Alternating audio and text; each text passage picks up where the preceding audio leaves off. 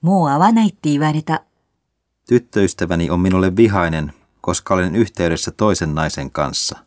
Hän pani välit poikki. Mutta nainenhan on vain kollegasi. Selitä hänelle. 元彼に新しい彼女ができた。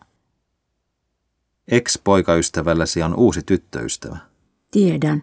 Hän jakoi Instagramissa kuvan, jossa hän poseeraa tyttöystävänsä kanssa. Hän on ajattelematon. 家まで送らせて。 Anna minun saattaa sinut kotiin, kun on jo myöhä. Ei sinun tarvitse. Kiitos ateriasta.